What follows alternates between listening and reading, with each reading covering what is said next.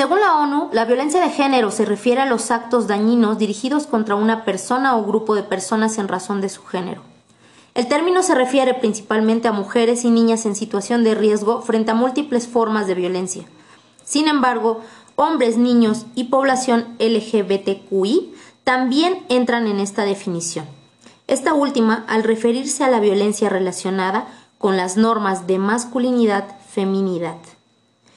En este episodio aprenderemos a identificar la violencia de género, los factores de riesgo, factores de protección y todo desde, desde, la perspectiva de la psicología comunitaria.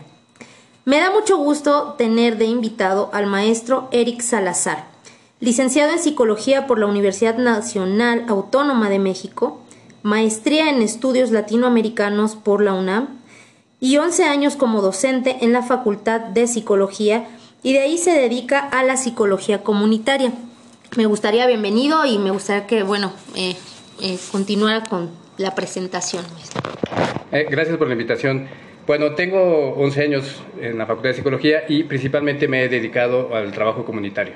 Esto lo he hecho en el barrio de la Merced, en seis sectores de trabajo, que son dos predios, dos vecindades en la calle de Santo Tomás, un grupo de comerciantes en la Plaza Merced 2000, eh, población callejera en Candelaria y otros espacios, trabajo sexual en el área de la Lóndiga y en el Metro Revolución.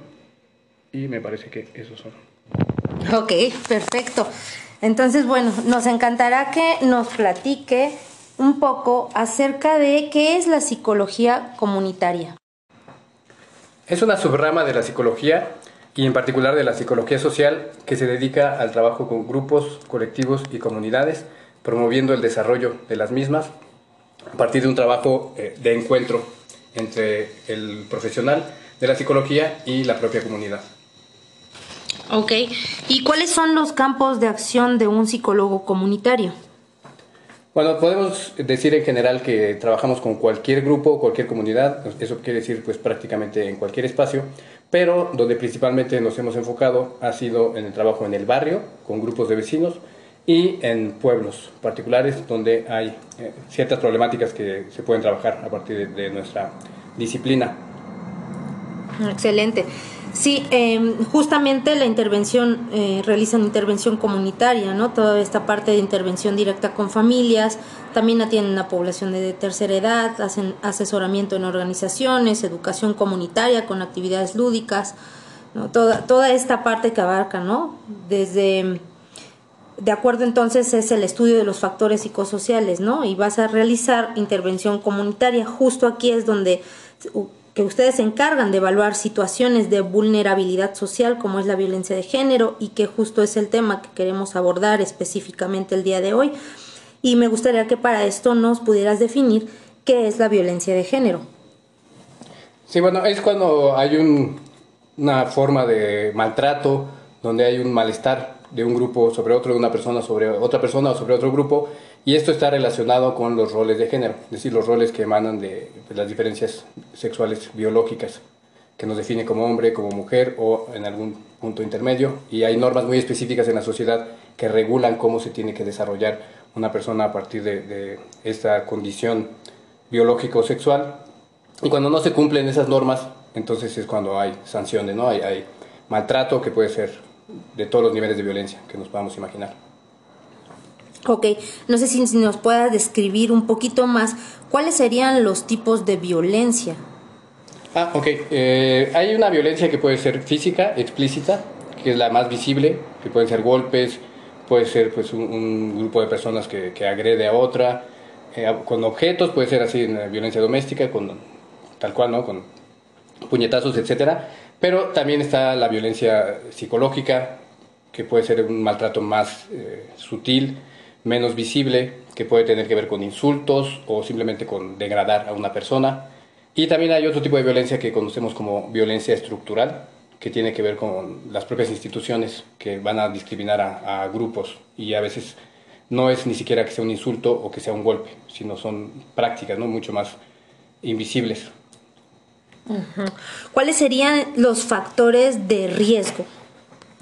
Eh, principalmente que haya una forma muy rígida de concebir al género y a, los roles de género. Cuando pensamos que solamente hay una manera de ser, por ejemplo, de ser hombre o de ser mujer, que hay una, debe haber una subordinación de un grupo sobre otro, o que, por ejemplo, la mujer tiene un rol este, inferior, y esto se, se, hace de manera muy rígida, es decir, se espera que así sea, y de, no ser así, entonces se tiene que golpear o se tiene que castigar a quien eh, no cumpla con esas normas relacionadas con el género. Ese sería como un, factor de riesgo cuando se es muy, muy este, rígido con, pues con las, normas de género. Claro, y aquí es importante comentar que los factores de riesgo no van a ser la causa directa de, este, de, violencia, pero va a haber una correlación. Igualmente pasa con los factores de protección que vamos a ver y vamos a platicar un poquito más adelante, pero bueno, antes de ver cuáles son los factores de protección, me gustaría que nos comentaras en específico cuál es tu labor como psicólogo comunitario en estos casos. Sí, el trabajo que hacemos tiene mucho que ver con cómo la gente percibe su realidad. O sea, nosotros no llegamos y decimos, este es el problema y lo vamos a atender, sino llegamos con una población y establecemos un diálogo, una relación de cordialidad, de confianza, donde la gente se pueda sentir en libertad de decirnos, tenemos este problema, queremos que colaboremos para solucionar esta situación. Y en algunos casos emerge el tema del género y entonces es que entramos nosotros. Lo hemos visto a todos los niveles, en todas las poblaciones en las que trabajamos. Por ejemplo, eh, trabajamos con los niños en los predios de la calle Santo Tomás, en dos, dos predios, y vemos estos roles como que muy claros, ¿no? De que las mujeres tienen que estar subordinadas, tienen menos valor y de eso desde que están como muy pequeños los niños, esa es la expectativa. Entonces lo que hacemos es problematizar, no decimos, ah, es que esto está mal, ¿no? Y no seas así, sino más bien empezamos a hacer preguntas para que la gente empiece a cuestionarse por qué tiene una idea sobre algo. Y a partir de ese cuestionamiento, pues podemos dar opciones de otras formas de relacionarse, ¿no? De por qué tenemos que pensar que un grupo es inferior al otro, o que tiene que estar subordinado, o que tiene que estar eh, circunscrito a ciertas labores o actividades. Entonces, y creo que a partir de ahí la gente misma es la que se cuestiona y empezamos a ver que hay otras formas de relacionarse, que no necesariamente sean de, subordinar y castigar, sino eh, pueden ser más de diálogo, de colaboración, etc. Eh, ya lo hemos visto en todos los, sectores que trabajamos. En la, población callejera, por ejemplo, es muy marcado que tienen roles como muy fijos y se, el tipo de, de vínculos que hacen es muchas veces a partir de mostrar fuerza, de mostrar este, esta masculinidad entendida como poder pelear, etcétera. Y eso también eh, se, puede, se puede problematizar, se puede cambiar y bueno, en alguna medida hemos, eh, pues junto con la gente, ¿no? ayudado a que eso cambie. Hay chicas, por ejemplo, que están en calle, que tienen una vida pues doblemente dura. Y bueno, hemos trabajado también con ellas y, creo que ha sido mucho la, la, promoción de que no hay por qué pues, concebirse como inferior a otro grupo, por ejemplo. Claro, ¿y existen eh, consecuencias a nivel social? Sí, claro, claro, claro. Eh, hay una, pues sí, expectativa realmente muy, muy diferente para, para una chica, por ejemplo, de qué es lo que tiene que hacer eh, en su vida. Y eso pues genera frustración en el caso individual. De, probablemente haya intereses en hacer cosas diferentes, pero se tiene que, que subordinar o se tiene que obedecer lo que se plantea o lo que se espera de una persona.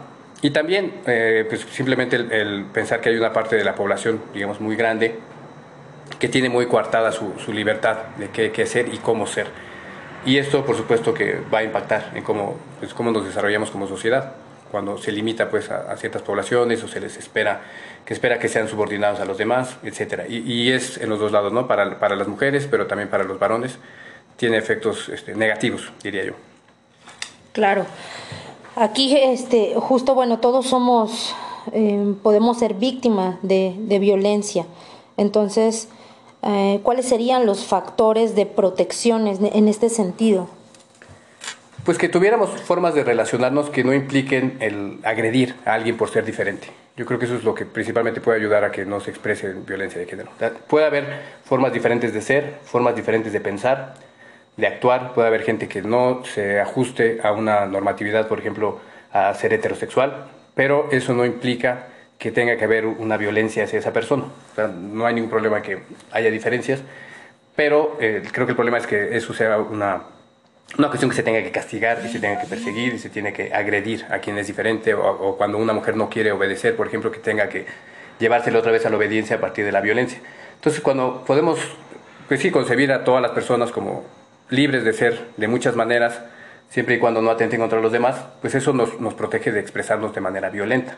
podemos decir, oye, no estoy de acuerdo con cómo eres o así, y lo podemos dialogar en muchos casos y que no sea este, a partir del maltrato que se diriman esas diferencias. Eso para mí sería un factor de protección. Cuando hay esas herramientas, que es lo que tratamos también de promover, que la gente no esté nada más como pensando, ah, pues estás siendo así y no es como yo quería que fuera, mi hija o mi hijo, entonces lo voy a golpear o tengo un vecino que es gay y entonces pues no, eso es como ridículo, eso está mal y también lo voy a golpear, lo voy a maltratar, sino más bien es diferente, puedo dialogar, puedo hablar y puedo también pues tener un, respeto e incluso un conocimiento de la otra persona que puede ser diferente.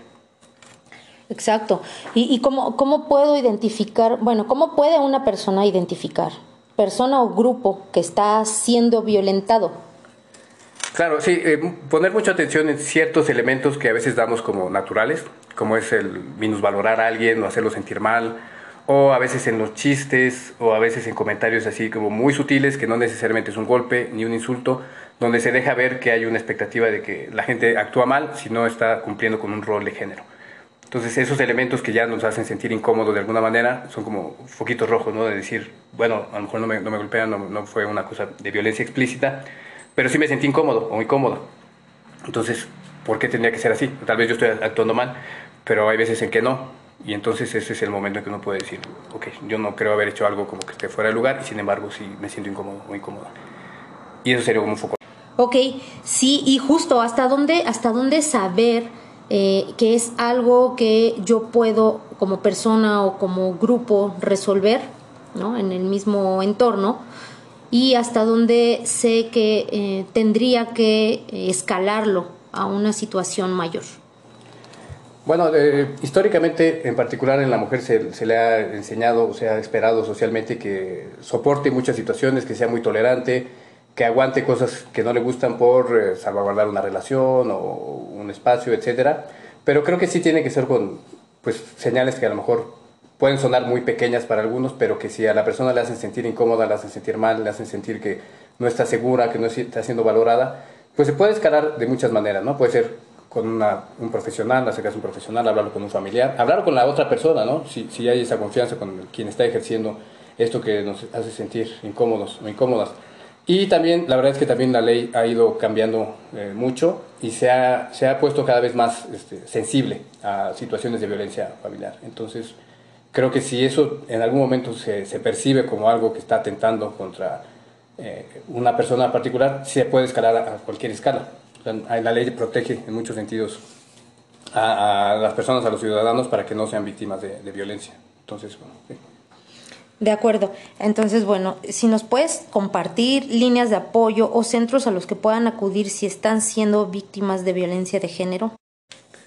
Bueno, el que me queda más cercano, que sé que tiene un servicio muy profesional, es el Centro de Servicios Psicológicos de la Facultad de Psicología, que se encuentra físicamente en CEU, en la facultad, y pueden agendar una cita al teléfono 5622-2309. Y bueno, también está el DIF, está Locatel y hay un Instituto de la Mujer por cada estado. Entonces creo que se puede buscar eh, por internet la forma de contactar estos, estos centros. Pero siempre, siempre hay alternativas. Perfecto. Muchas gracias, pues te agradezco mucho el tiempo y ojalá podamos contar nuevamente con tu presencia para abordar otros temas en relación con la psicología comunitaria. Muchísimas gracias por la invitación. Qué bueno que hayas elegido este tema, que me hayas dado la oportunidad de compartir las experiencias y que podamos este, pues aportar algo a, a tu audiencia Perfecto, y a ti te agradezco haberle dado play, esperando te haya servido nuestro tema de hoy. Escúchanos en el siguiente episodio que te he estado prometiendo durante dos capítulos, sin embargo no se ha dado los tiempos con nuestra siguiente invitada, pero espero cumplir la próxima semana. Te envío un abrazo, esto fue Satipatana Psicología.